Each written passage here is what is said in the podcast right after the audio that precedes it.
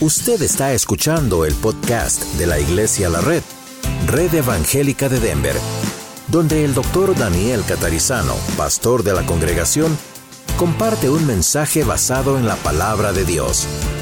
Ahora abra su corazón y permita que en los próximos minutos el Señor le hable y le bendiga.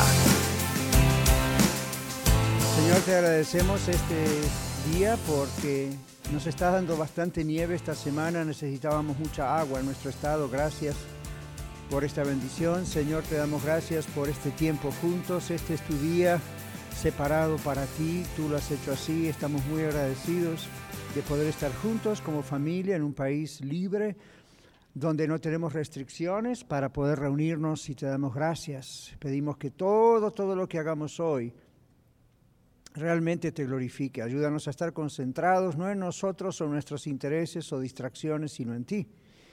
Bendice, Señor, a cada clase, desde los babies hasta nosotros, y bendice también las clases de discipulado, y bendice, Señor, el servicio que hemos de tener más tarde, también a la noche en el norte. Y gracias porque tú, Señor, siempre preparas este primer día de la semana, día que celebramos siempre la resurrección tuya, Señor Jesús, y gracias porque estamos aquí aprendiendo y queremos que nuestras vidas cambien, que tú las cambies antes de salir de este lugar hoy. Te damos gracias y te damos nuestra mente, nuestra lengua, nuestra conversación para que tú la dirijas. En Jesús oramos. Amén. Bueno, vamos a Filipenses capítulo 4. Ya estamos en el último capítulo de Filipenses. Y estamos yendo versículo por versículo y cuando estudiamos versículo por versículo lleva tiempo, ¿verdad? Pero así es. Mientras tenemos vida tenemos tiempo y seguiremos estudiando. Muy bien, Filipenses 4, vamos a ver dos versículos, 3 y 4, pero vamos a leer desde el 1 para que tengamos el contexto del domingo pasado. Así que hermanos míos, amados, deseados, amados míos, deseados. Hmm, ya hemos visto eso, gozo y corona mía Estad así firmes en el Señor, amados, otra vez. Ruego a Evodia y a Sintique que sean de un mismo sentir en el Señor. Asimismo te ruego también a ti, compañero fiel, que ayudes a estas que combatieron juntamente conmigo en el Evangelio, con Clemente también y los demás colaboradores míos, cuyos nombres están en el libro de la vida. Regocijaos en el Señor siempre. Otra vez os digo, regocijaos. Y sigue, pero el domingo próximo vamos a, ver qué es esto de la gentileza, etc. Vamos a nuestro bosquejo, usamos el bosquejo súper desarrollado, no son solamente puntos, ¿verdad? Para que tengamos muchas cosas que no queremos olvidar. Versículo 3, arriba dice la palabra a sí mismo, que es como comienza el verso 3, ¿vieron? Asimismo es la traducción de una palabra que asume que un pedido fue hecho y aceptado. O que un pedido hecho fue aceptado. Ahí hay una A además. Y continúa llevando el asunto aún más lejos. ¿Okay? Algo ya que viene diciendo se aceptó, pero ahora continúa. Es como cuando a veces decimos, y como si esto fuera poco. O después de esto Okay, o además de esto otro, y seguimos. Entonces recuerden que los versículos, como siempre digo, y capítulos no, no existen en el original. Entonces, como siempre digo, nos ayudan a encontrar las citas, no nos ayudan mucho a veces a continuar con lo que está realmente diciendo. Por eso hay que prestar mucha atención cuando leemos la Biblia y pedirle a Dios que nos ayude. Si no, es como leer otro libro y tenemos problema. Entonces, asimismo, ¿ok? Significa de lo que viene diciendo Pablo sugiere que las dos hermanas del problema, hermanas en Cristo, no hermanas en la carne tal vez, no sabemos, Evodia y Sintique, obedecerán a su pedido de ser, un mismo, de ser de un mismo sentir en el Señor. Recuerde que el domingo pasado hablamos de qué significa ser de un mismo sentir. Recuerde que las clases están en el podcast, recuerde que están los bosquejos, así no pierde el tren, el hilo, ¿verdad? Lo que venimos diciendo. Entonces, Pablo les les exhorta a que sean de un mismo sentir y confía en que ellas van a obedecer. Dice, el problema es que cuando dos personas, por las diferencias que sean, no son de un mismo sentir, están fuera del compañerismo entre ellas, mujeres, hombres, personas, y por lo tanto, y aquí viene el peligro, y por lo tanto fuera del compañerismo con el Señor, en cuyo caso las oraciones que las dos, Ebodi y Sinti, cualquiera de nosotros elevamos a Dios, o las tareas que realizamos para Dios, inclusive en el contexto de lo que es la iglesia, no sirven. Parece muy duro eso, ¿verdad? Pero es así. Realmente es así. Si vamos a primera carta de Juan, eh, recuerden que la carta de Juan habla acerca del amor unos con otros, y uno dice, bueno, pero pastor, o bueno, Pablo, Dios, que inspiraste a Pablo, no es que porque tengo diferencias con Harold, lo tengo acá, siempre pongo ejemplo, está muy cerca, porque tengo diferencias, o con Juan, vamos a cambiar, con Juan, ¿verdad? Podemos tener diferencias, entonces ah, no quiere decir que no los amo, no quiere decir que, que you know, no soy salvo, no son salvos, pero Dios dice que si no arreglo esas diferencias, queda un estado de cosas a nivel de compañerismo emocional, a nivel espiritual, que, escuche esto, perturba inclusive nuestra oración, perturba nuestro compañerismo con Dios. Tanto es así que en Primera Pedro hay un texto en la Biblia que dice que los varones, cabeza del hogar, si estamos orando, y oramos siempre, pero no arreglamos, tenemos problemas con nuestra esposa. La Biblia, no el pastor catarizano, yo nomás soy micrófono acá. La Biblia dice que Dios no responde mis oraciones, no escucha mis oraciones, si yo estoy con problemas con mi esposa y no los arreglo. ¿Qué tal? Por eso siempre estoy bien con mi esposa. En parte es porque la amo, en gran parte es porque quiero que Dios me escuche. Ve, va serio, va serio. A veces nosotros no predicamos mucho de eso, no hablamos mucho de eso, pero la Biblia dice, para que vuestras oraciones no tengan estorbo. Entonces a veces pensamos, oh, el estorbo es una actividad demoníaca, como le pasó al profeta Daniel. ¿Recuerdan? El profeta Daniel estaba orando y finalmente hubo una visita de un ángel, una visita angelical, y le dijo, Daniel, el profeta, desde que tú dispusiste tu corazón a arrepentirte y orar, tus oraciones llegaron al cielo, fueron oídas. Pero, ¿qué pasó, Blas? El príncipe de Persia y el príncipe de acá y este de allá han sido estorbo. Y uno dice, bueno, en parte habrán sido esos líderes políticos, pero obviamente detrás había una actividad demoníaca ahí que estaba entorpeciendo. En el Nuevo Testamento no vemos tanto que aunque sí la actividad demoníaca entorpece, pero es cuando nosotros le damos lugar. No en el Antiguo Testamento era trabajaba un poco diferente la cosa. También se le daba lugar, pero el caso del profeta Daniel, no. Deberíamos ser un hombre lleno del Espíritu de Dios y todo. Sin embargo, había. Hoy en día, lo que estorba nuestras oraciones, nuestro compañerismo, intimidad con Cristo, no es tanto los demonios, aunque andan por ahí, somos nosotros. Entonces la Biblia dice: si yo como esposo estoy mal con mi esposa, o la rechazo, o la insulto, o le digo algo que le desagrada, etc., dice, eso estorba mi comunión con Cristo. Eso estorba mis oraciones. Por eso hay oraciones que Dios no responde. Entonces, no confundir cuando Dios no responde ciertas oraciones. Ah, bueno, no es el tiempo de Dios. Ya puede ser. O bueno, no es la voluntad de Dios, Dios tiene algo mejor. Ya, eso también lo vemos en la Biblia. Pero ¿qué tal esta otra causa?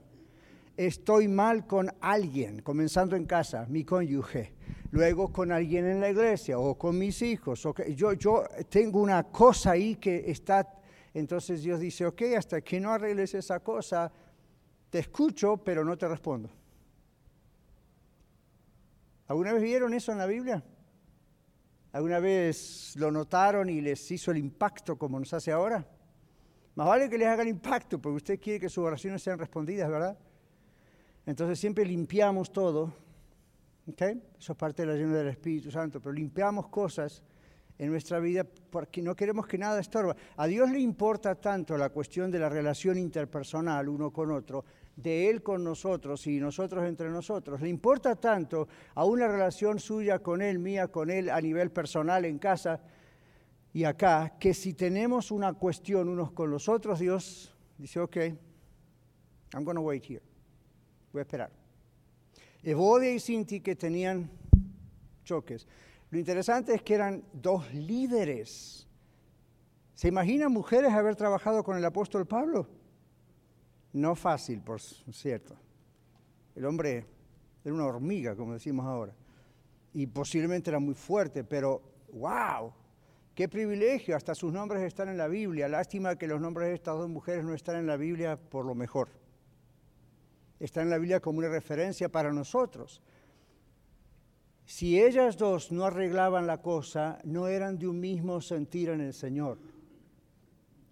Entonces, ¿podemos tener diferencias de opiniones? Por cierto, sí. Podemos tener diferencias culturales y eso trae diferencias de opiniones, por cierto, sí. Hablábamos la otra vez, podemos llegar a tener diferencias de expresiones, de lenguaje, seguro, siempre las tenemos.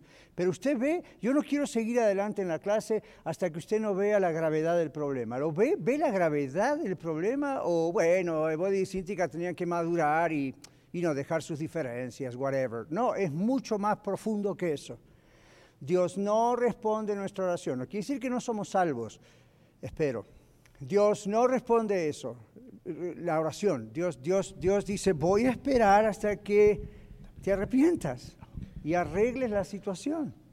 Y eso no significa nos vamos a poner totalmente de acuerdo. Juan y yo nos vamos a poner de acuerdo hasta que todos digamos, sí, pienso exactamente como usted en A, B, C o D. El asunto no es intelectual, el asunto es del corazón ser de un mismo sentir. Fíjese que la Biblia no dice son de un mismo idea teológica, aunque eso también tiene que estar.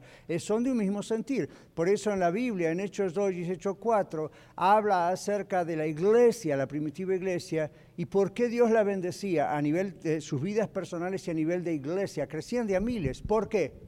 ¿Quién recuerda lo que dice Hechos 2 y Hechos 4? ¿Cómo los describe? Eran de un mismo sentir. Entonces, recuerde que había una mezcla de personas allí muy interesante. Recuerde que las mujeres hasta ese tiempo eran mm, ahí al lado secundaria y los niños menos, y ahora ya no. Recuerde que muchas de esas cosas que el Señor Jesús puso en orden, que el mundo tenía en tanto desorden y confusión, aunque ahora era una bendición, al mismo tiempo presentaban otro desafío. ¿okay? Y luego después se mezclan judíos con gentiles. Recuerden que los judíos no amaban a los gentiles, los gentiles no a mí se odiaban. ¿Se acuerdan la mujer samaritana en el pozo y Jesús? ¿Se acuerdan la reacción de la mujer samaritana? Sorpresa, ¿cómo tú siendo un hombre judío me hablas a mí? Yo soy samaritana. Y, y Lucas dice, judíos y samaritanos no se hablaban. Tiene que hacer esa aclaración, si no nosotros no comprendemos por qué. Son dos mil años atrás. Ahora la iglesia primitiva resulta que están todos juntos.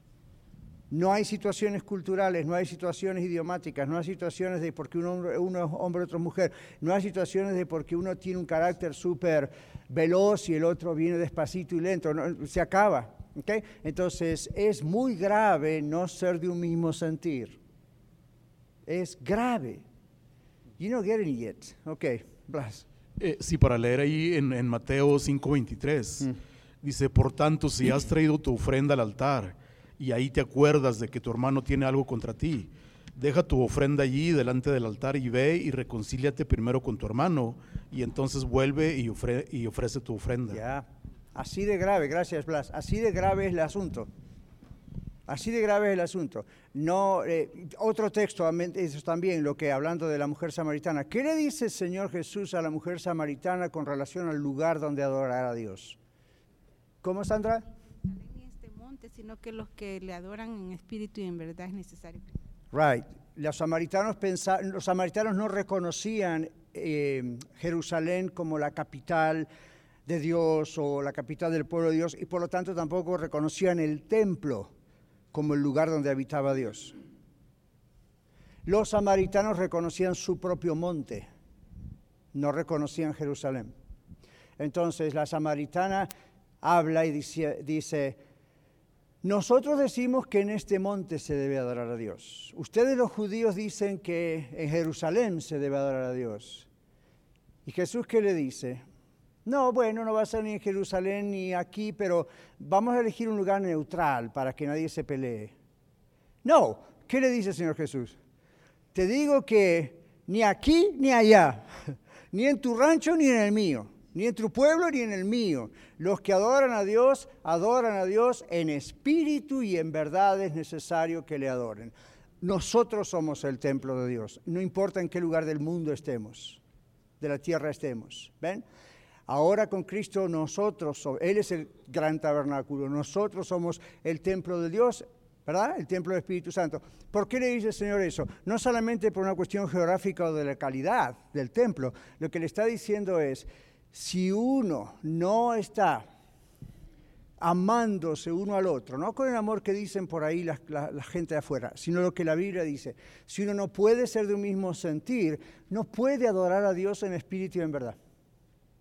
Volvemos al ejemplo. Yo soy salvo, Juan es salvo, Harold es salvo. Si yo y nosotros tres no podemos reconciliar la cuestión, la diferencia, y seguimos como Evodia y Sintique, con estas cuestiones de lo que sea que haya sido, parece que es una cuestión de liderazgo y partidismo, whatever, la Biblia no es muy específica al respecto. Si no lo, entonces, ¿qué pasa? Aún cuando vamos al templo o aún cuando decimos mal vamos a la iglesia, somos nosotros la iglesia, ¿verdad? O aún cuando estamos en casa o en el carro adorando a Dios, si hay diferencias no arregladas entre nosotros tres, o con mi esposa o con mis hijos o con quien sea, Dios no recibe nuestra adoración. No me importa si usted habla en lenguas o no habla en lenguas, no me importa si you know, lo que hago yo, lo que hace usted, si levantamos las manos, las bajamos, saltamos o whatever. La Biblia dice que si no estamos bien unos con los otros, no estamos adorando a Dios en espíritu y en verdad. Así que no se confunda, muchas veces predicamos lo de espíritu y verdad, lo que el Señor estaba diciendo tiene que ver con la verdad teológica, la sana doctrina, quién es Él, ok, fine. ¿Y el espíritu? Ah, pero todavía no ha venido Pentecostés. Jesús dice esto antes de Pentecostés. Entonces, ve, Dios es espíritu y los que le adoran en espíritu y en verdad es necesario que lo adoren, pero eso no es una cosa weird, extraña, ¿verdad? Tipo yoga, pongo los deditos juntos y mm, trato de conectarme con la nada, eso es diabólico. Es en nuestro espíritu y nuestro espíritu tiene que estar limpio y no está limpio cuando tenemos mm, esta cuestión, ¿ok? Entonces, ruego a Evodia y a Sinti, que fíjese, ruego, dice Pablo. ¿Por qué lo ruega? No es, muchachas, llévense bien, cama, son maduras, miren sus hijos. No, no, ¿sabe por qué el apóstol ruega? Porque es como un trabajo de parto.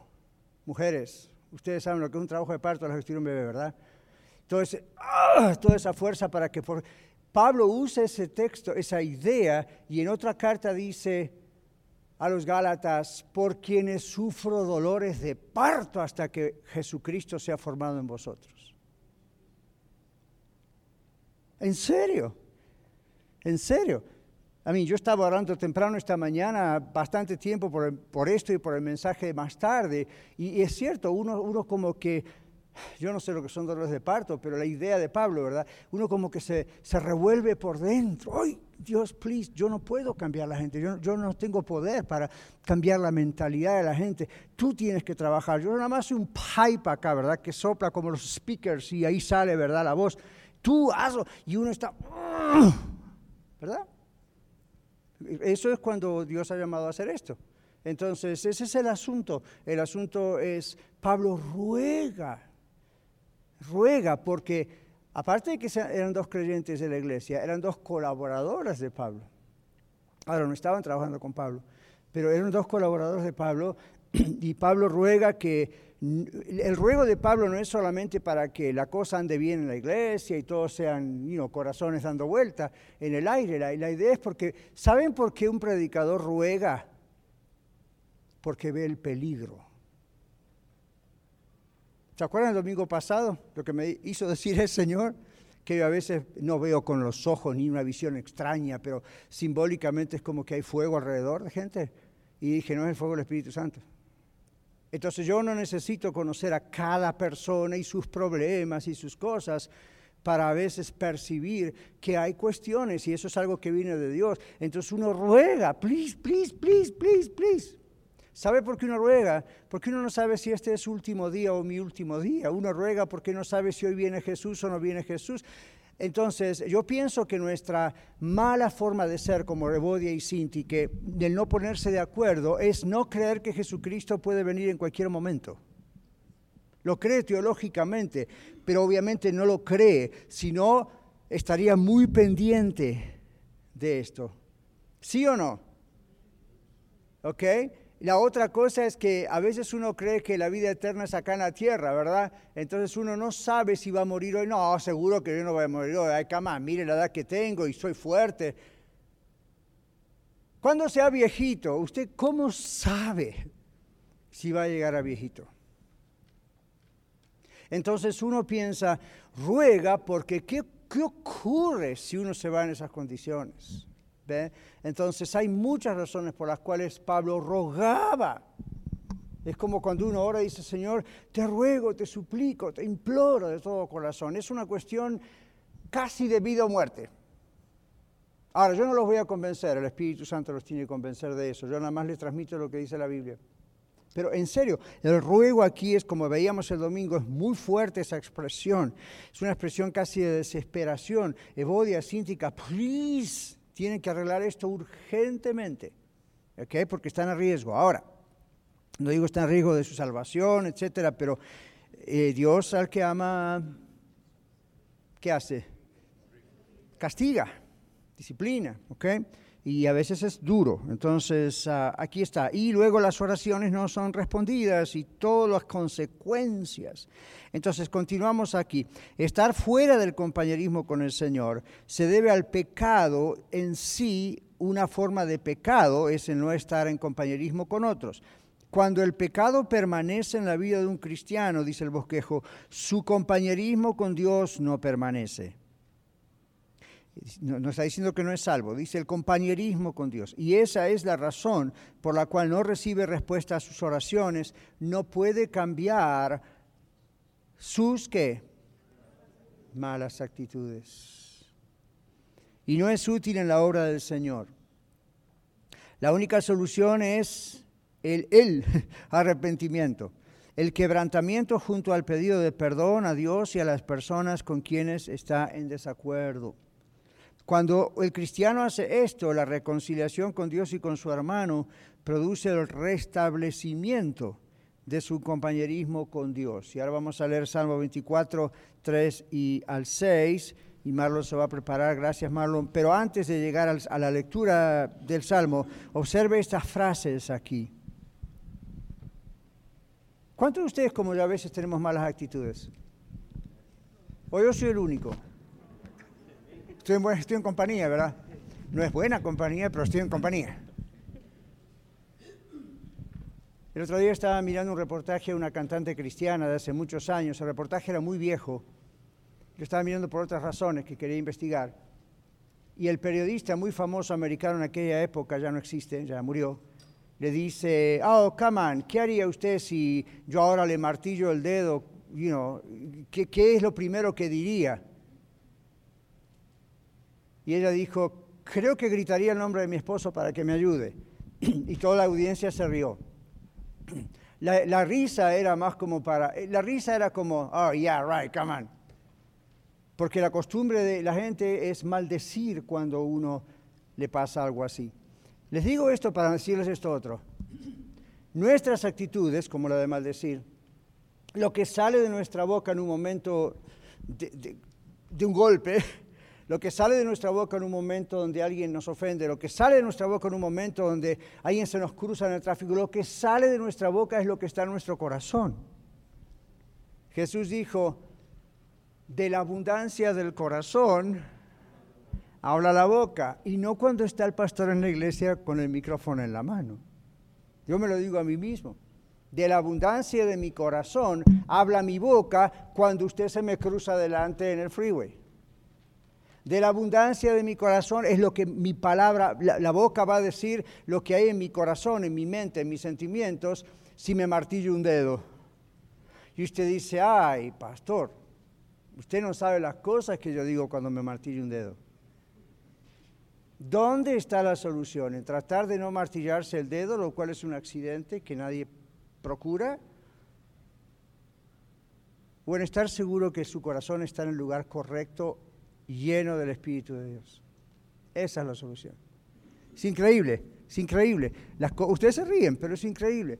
Cuando nosotros estamos todos en problemas, La actitud que tenemos muestra qué pasa dentro nuestro.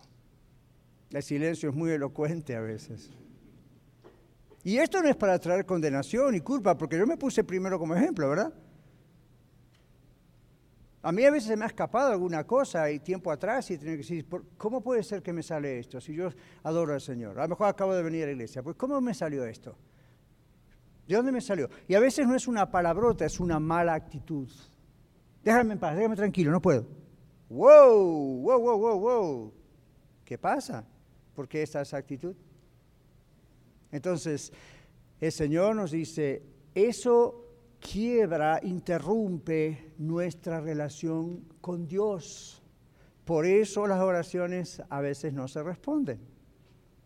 El otro problema es que nos vamos encalleciendo, si comprendemos esa expresión en nuestra mente, y despacito nos vamos alejando del Señor. Aun si somos el pastor de la iglesia, no importa lo que estemos haciendo.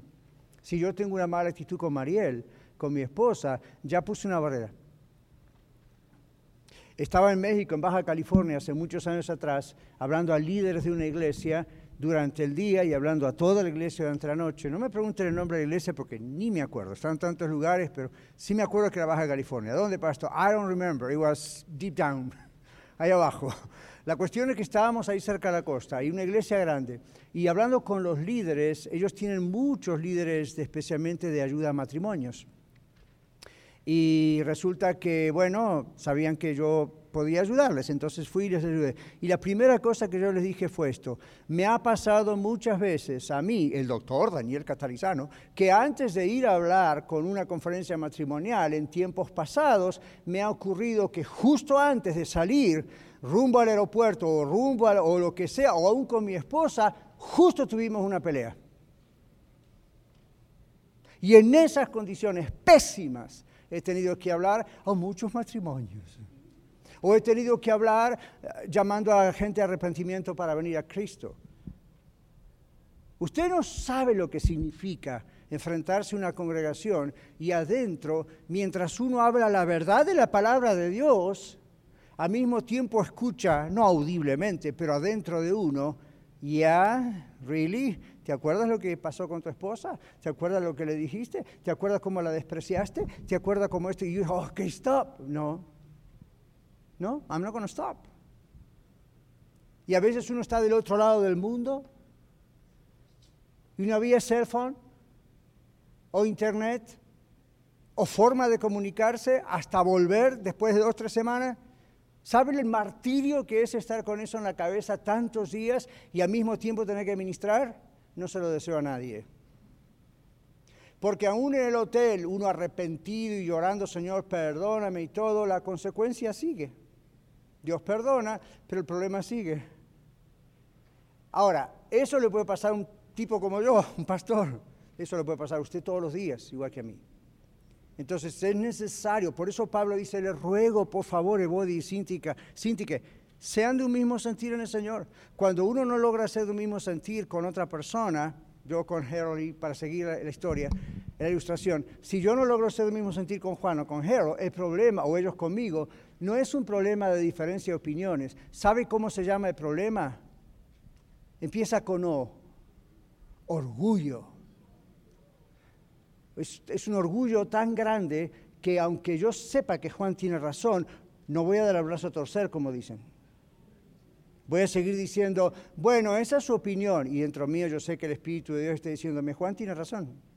Dile que tiene razón y pídele perdón. Juan, perdón, usted tiene razón, yo me equivoqué, me perdona, por favor. En vez de hacer eso, yo digo, bueno, hermano, y no, somos del Señor, Dios le bendiga, todo está bien, ¿ok? Está toda mentira, no está nada arreglado. Es pintar una pared arriba de hongos. Entonces al vuelve a salir. Y cuando sale, sale peor que antes. Ruego a Evodia y a Cinti que sean de un mismo sentir en el Señor. ¿Por qué? Pablo ve el peligro de no ser del mismo sentir. No es una cuestión social o de familia o, come on, chicas, muchachas, llévense bien. No, Pablo no era tonto. Realmente era un hombre lleno de Espíritu Santo y ve la gravedad. ¿Ok? Ahora, Salmo 24, 3 al 6, Juan. ¿Quién subirá al monte de Jehová? Mm. ¿Y quién estará en su lugar santo? El limpio de manos y puro de corazón, el que no ha elevado su alma a cosas vanas, ni jurado con engaño. Él recibirá bendición de Jehová y justicia del Dios de salvación. Tal es la generación de los que le buscan, de los que buscan tu rostro oh Dios de Jacob. Gracias, Juan. ¿Saben ustedes que este texto de la Biblia fue usado por el Espíritu Santo, por Dios, el Espíritu Santo, hace muchos años para comenzar lo que se llamó un avivamiento, un despertar? Había unos poquitos varones reunidos todos los días para orar, para que el Señor trajera un avivamiento, como si nosotros dijéramos a Aurora y a Denver, alrededores, ¿verdad? Y, y no pasaba nada. ¿Se imaginan orar prácticamente tres, cuatro noches por semana mínimo y estar de rodillas orando, muriéndose de frío? No las condiciones nuestras de hoy, ¿verdad? Señor, trae un avivamiento y no pasa nada por meses. Y de pronto Dios toca a uno de esos, creo que eran cinco o seis varones, no me acuerdo, los toca a uno de ellos y les trae a la cabeza este salmo. ¿Quién subirá al monte de Jehová? No está hablando de Jerusalén, en este caso, claro, en el salmo, pero la idea es quién subirá quién subirá a la presencia de Dios. ¿Quién estará, dice, en el lugar de su santidad?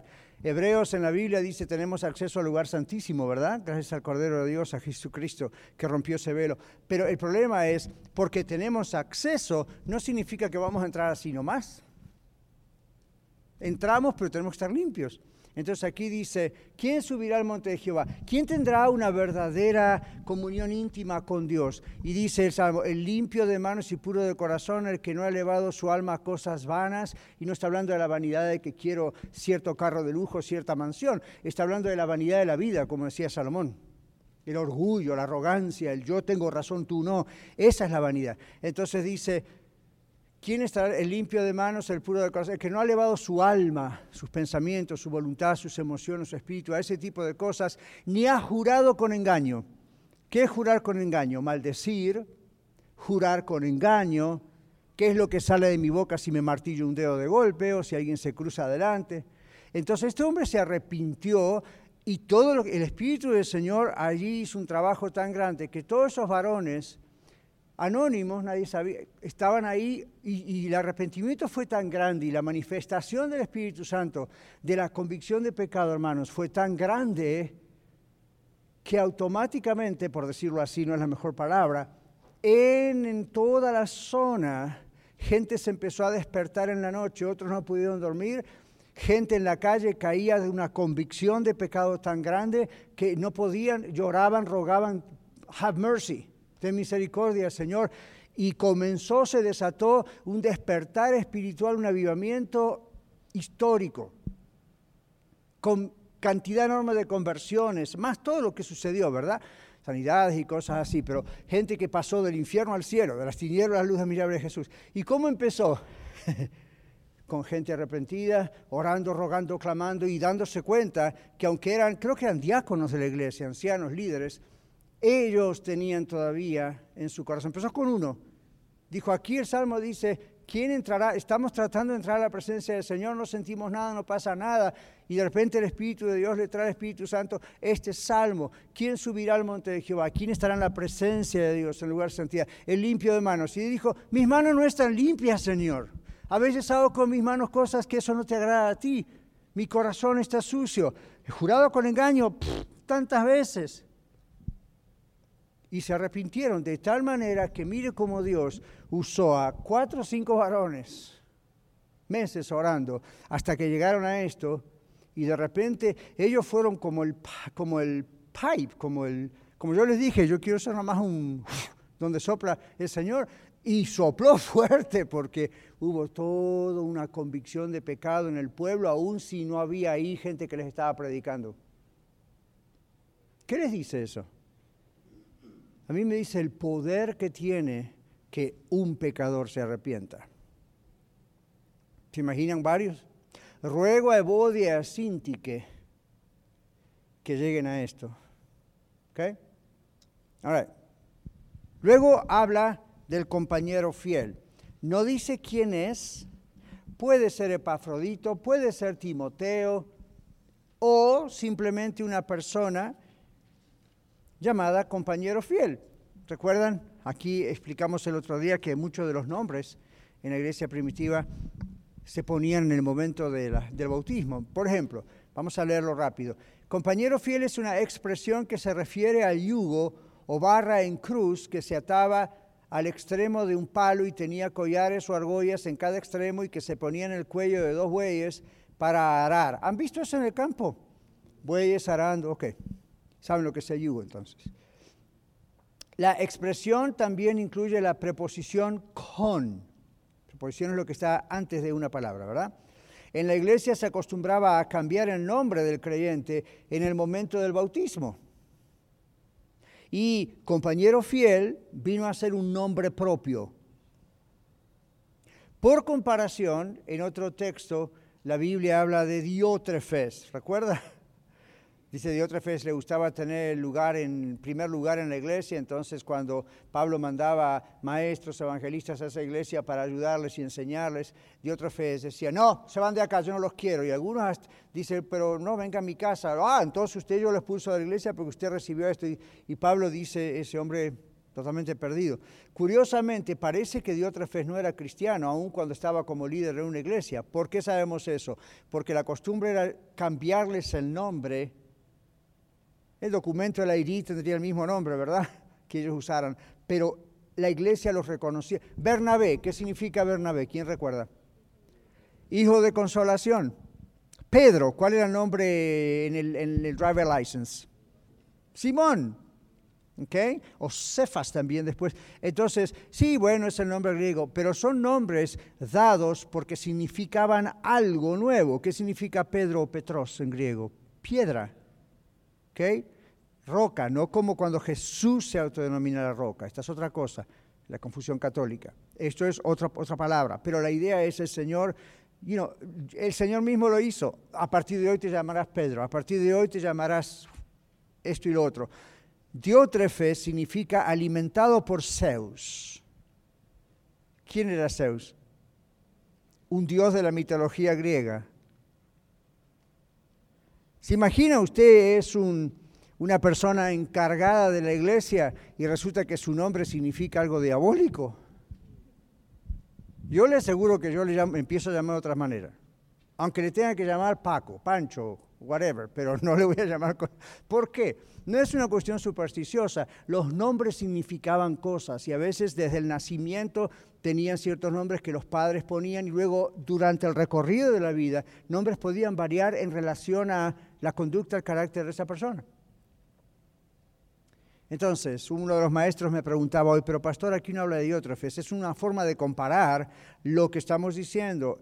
La, gente, la iglesia, por ejemplo, si mañana, el domingo, otro día yo bautizo personas y si de repente le digo, hoy se llama Juan, pero a partir de hoy le llamaremos y le ponemos un nombre que tiene que ver con las características de los dones que Dios le ha dado, su personalidad. Esa era una costumbre antes, ¿de acuerdo? Entonces, ¿se acuerdan que el domingo pasado hablamos acerca del significado de Evodia y de Sintique? Y son dos preciosos significados. Aún así se andaban portando mal, parece, ¿verdad? Ahora, entonces, compañero fiel, no sabemos el nombre, sabemos el significado. Entonces, Diótrefes, por comparación, es alimentado por Zeus, un dios pagano, el dios principal de los griegos. Esto puede indicar, como digo, que Diótrefes nunca fue salvo, aun cuando aparentemente tuvo un lugar en la iglesia. En cambio, el compañero fiel del apóstol Pablo era un verdadero cristiano y su nombre tenía además el sentido de, no solamente significaba compañera fiel, compañero fiel, su nombre también significaba tirando bien de una cuerda doble, como el yugo. La Biblia dice, ¿verdad? Que, en otras palabras, si el yugo es desigual, ¿se acuerdan del texto? No juntéis el yugo desigual con los infieles, porque qué. ¿Cómo sigue? ¿Qué armonía tiene Jesús con Belial, las tinieblas con la luz? Ninguna. Entonces, todos vieron, les pregunté antes, o muchos vimos o vieron dos bueyes y el yugo. El yugo es lo que tiene en la cabeza, es como un palo. Se dieron cuenta que el arco que se hace para el cuello, no siempre un arco es igual al del buey de al lado, porque se hace a medida. Jesús dijo, mi yugo es fácil y, y es ligera mi carga. La idea es el yugo que pone el Señor sobre nosotros, el seguirle a Él, no es un yugo pesado como el yugo que pone Satanás para seguirle a Él. El yugo que pone el Señor está hecho a la medida de nosotros. Él murió para pagar por nuestros pecados, Él es el que lo lleva con nosotros.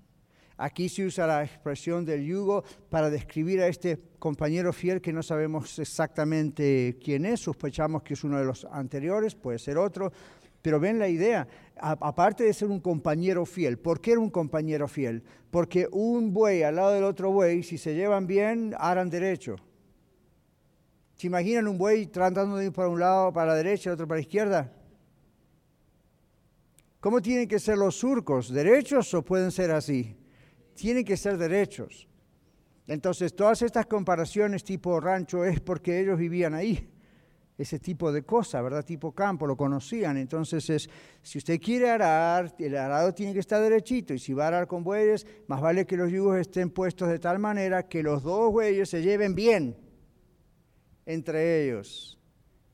Si están incómodos, si les duele, si no se llevan bien, se cambiaba el buey y se traía otro buey o se arreglaba el yugo, pero nunca se podía trabajar con dos animales que cada uno agarrara para su lado compañero fiel, este, el significado de este nombre de este personaje, de esta persona, y al mismo tiempo también es alguien que tiraba de la misma cuerda, nos habla de armonía, ¿qué les parece?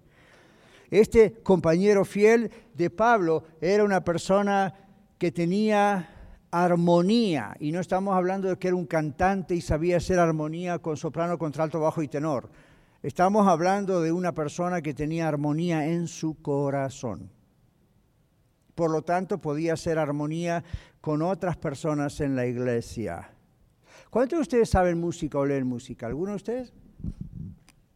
¿Todos de oído nomás? ¿Un poquito? Hmm, a ver si entonces este ejemplo va a servir o no. Todos sabemos lo que son notas, ¿verdad? Entonces, ¿han escuchado ah, cantar armónicamente? Donde uno canta una voz, otro canta la segunda, otro canta el tenor. Si saben eso todos están cantando diferentes notas. La misma letra, pero el, el, que canta la primera nota es la melodía, como cuando usted y yo cantamos ahí. Cantamos todos la misma nota, excepto algunos de nosotros que a veces hacemos armonía, pero nadie nos escucha porque estamos lejos. Pero si usted escucha cerca al lado, de pronto escucha que alguien canta la segunda, o sea, el contralto, la voz de la mujer, o el tenor, la voz alta del hombre, o el bajo, la voz de la Y no es que simplemente cantan ocho notas para abajo, ocho notas para arriba, la misma voz, son diferentes notas. Pero no desafinan, ¿se dieron cuenta? ¿Escucharon un buen coro? A veces ponemos el Brooklyn Tabernacle. ¿Escucharon cuando hay gente que canta diferentes voces y dice, qué bonito que suena? ¿Por qué suena bonito? Hacen armonía en cuanto uno canta fuera de la nota, todos hacemos, aun si no conoce música, Dios le ha puesto un oído que capta en su cerebro cuando algo está desafinado. ¿Sí o no? Ya. Entonces, este hombre, que no sabemos quién es, hacía armonía con toda la gente de la iglesia. Era una nota, los demás eran otras notas, Evodia y Sinti que desafinaban habían tocado la misma nota o soprano y contralto y no, por un buen tiempo con Pablo. De pronto Pablo se va, se descuidan ellas y una nota empieza a decir, yo tengo que sonar más fuerte. Y otra nota dice, no, yo tengo que sonar más fuerte. Y por querer sonar ambas más fuertes, hacen lo que en música se llama disonancia. Y uno se yo no sé usted, pero yo me desespero cuando ¿verdad? Porque choca, como que el cerebro dice, no, no, no, no, no. Dios ha creado leyes en los sonidos, ¿sabían eso? Hay leyes, como la ley de gravedad es una ley que no, es inquebrantable. La ley de los sonidos es otro absoluto, para los que dicen que todo es relativo, y es inquebrantable. Entonces nuestro cerebro reacciona cuando algo está mal ahí. Evodia tocaba la nota de do, saben eso, ¿verdad? O el si en inglés. Y Cinti que andaba tocando la nota del e, Sí y E en música van paralelos, no hay problema, son diferentes armónicos. Pero de repente dijo Cinti que yo voy a tocar el G. El di está al lado del sí, el re está al lado del do. No se puede. Y yo lo voy a tocar más fuerte. No se puede. Pablo no dice exactamente cuál fue el problema, pero dice aquí hay un problema y están desarmonizando. No es la palabra, pero es la idea. Got it? después de esta pequeña lección de música, volvemos a nuestro bosque. Pablo dice que las dos mujeres trabajaron arduamente con él. Estamos en la mitad de la página, donde dice en letras negritas, trabajaron arduamente con él. Es la traducción de una palabra griega que se refiere a un grupo de atletas que pertenecían al mismo equipo cooperando unos con los otros en una armonía perfecta, otra vez armonía, ¿ven? Para obtener buenos resultados. La expresión incluye la idea de un esfuerzo máximo y agonizante. Así es como Evodia y Sinti que trabajaron junto a Pablo en la obra del Señor, con un esfuerzo máximo, agonizante, no les importaba nada, seguían para el Señor trabajando bien. Pero ahora estaban causando problemas en la iglesia de Filipos, creando divisiones con sus desacuerdos. Los desacuerdos entre dos personas siempre las llevan a hablar mal acerca de otras personas. Y esto abre las puertas a Satanás en la mente de las dos personas y en sus familias y en su círculo de relaciones y en la iglesia. Siempre ocurre que personas como Evodia y Sinti que provocan que algunos estén a favor de una y otros de la otra. Esto es diabólico y por lo tanto totalmente ajeno a un hijo o una hija de Dios. Si Evodia y Sinti que no se arrepentían a tiempo, ¿se acuerdan por qué rogaba Pablo? Corrían el riesgo de ser descalificadas de su liderazgo y del ministerio en general. Aparte de toda la cuestión de relación personal con Dios que comenzamos con la clase diciendo eso. Y luego dice, ellas trabajaron arduamente con Clemente, a este sí lo menciona, y los demás colaboradores míos, ¿quiénes son? Nadie sabe, dice cuyos nombres están escritos en el libro de la vida, dice el texto bíblico.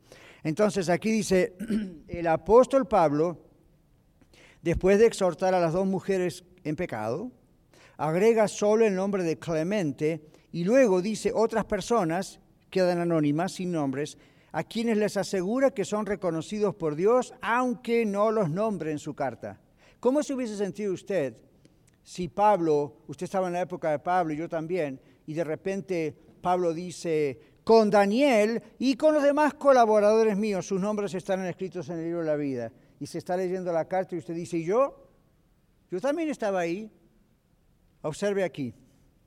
Estas personas, sin duda Pablo las conocía, conocía el carácter humilde de esta gente que no nombró anónimos, conocía que eran gente llena del Espíritu Santo, de esos colaboradores, y la exhortación a las dos mujeres en oposición a estos otros, a Clemente y al compañero fiel, ve la comparación entre Bodia, Sintique, Clemente y el compañero fiel, que no sabemos bien si es Clemente, Pafrodito o quién, y los anónimos, ¿Cuál es la, por, qué está la, comparación entre Ebodi y Sinti y todos los demás?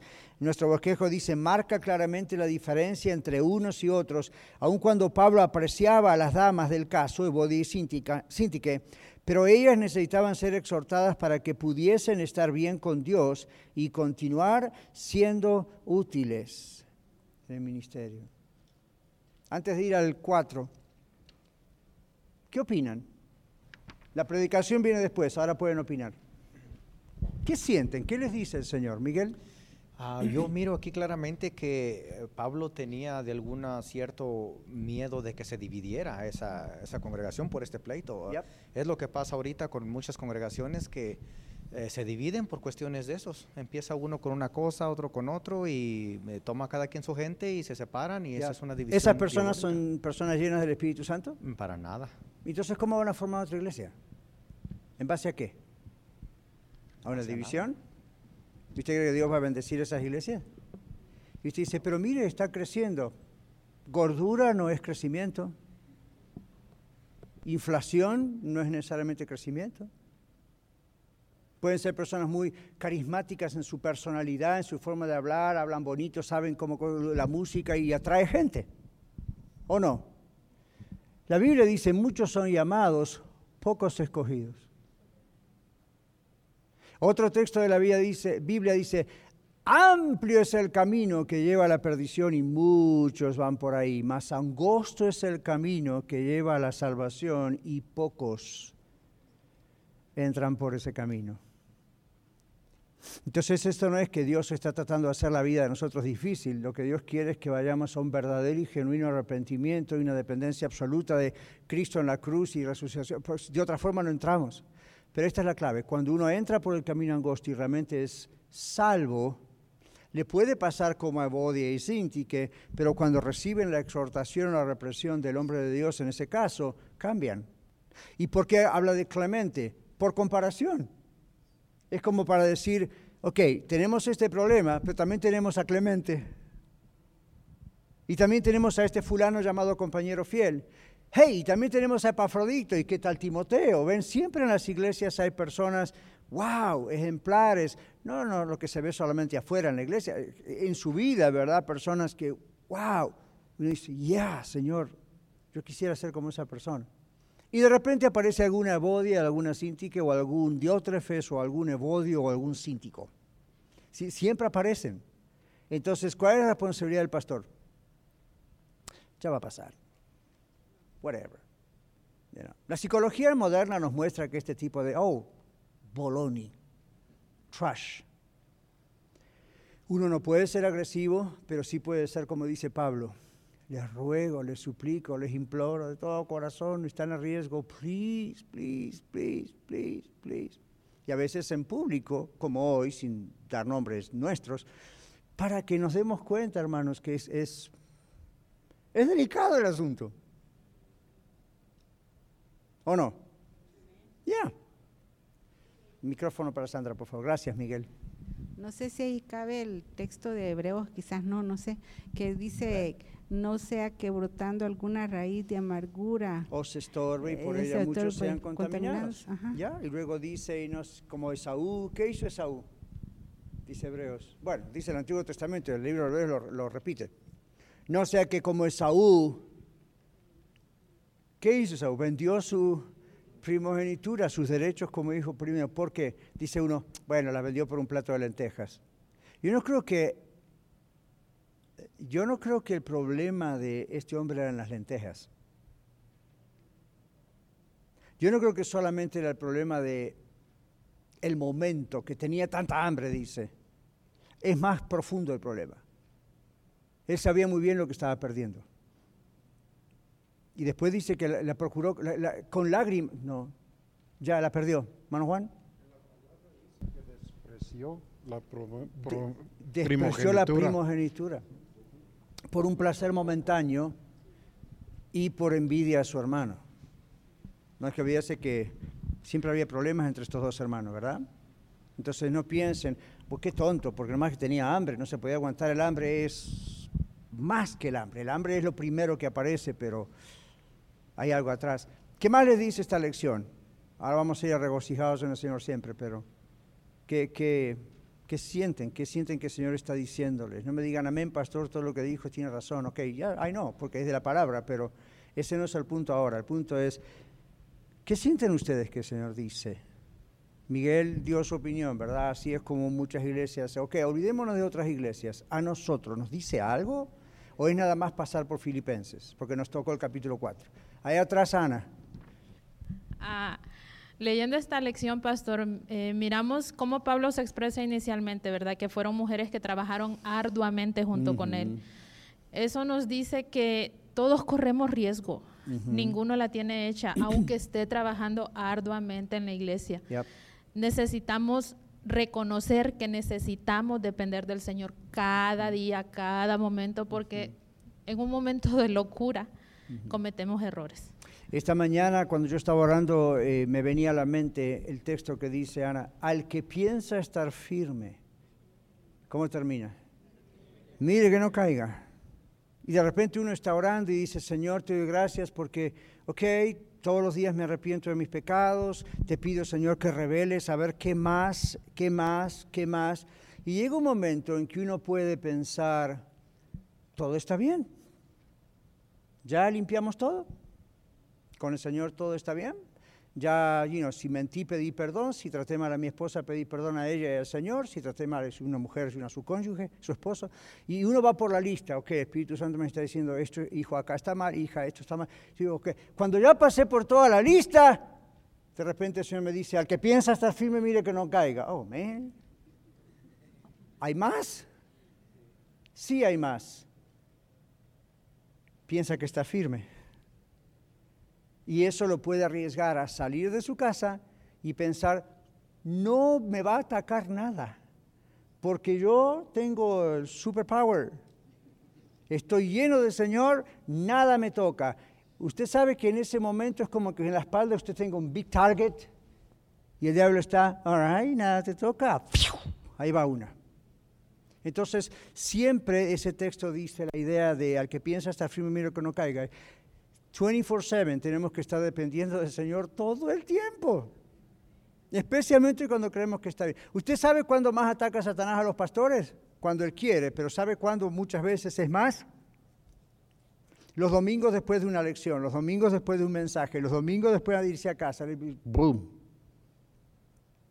Puede ocurrir en cualquier momento. Cuando estamos estudiando la palabra, cuando estamos estudiando los mensajes, cuando estamos en oración, cuando estamos ahí como trabajo de parto, dos, tres horas orando desesperadamente y decimos, wow, wow, y nos levantamos y decimos, ah, ahora sí.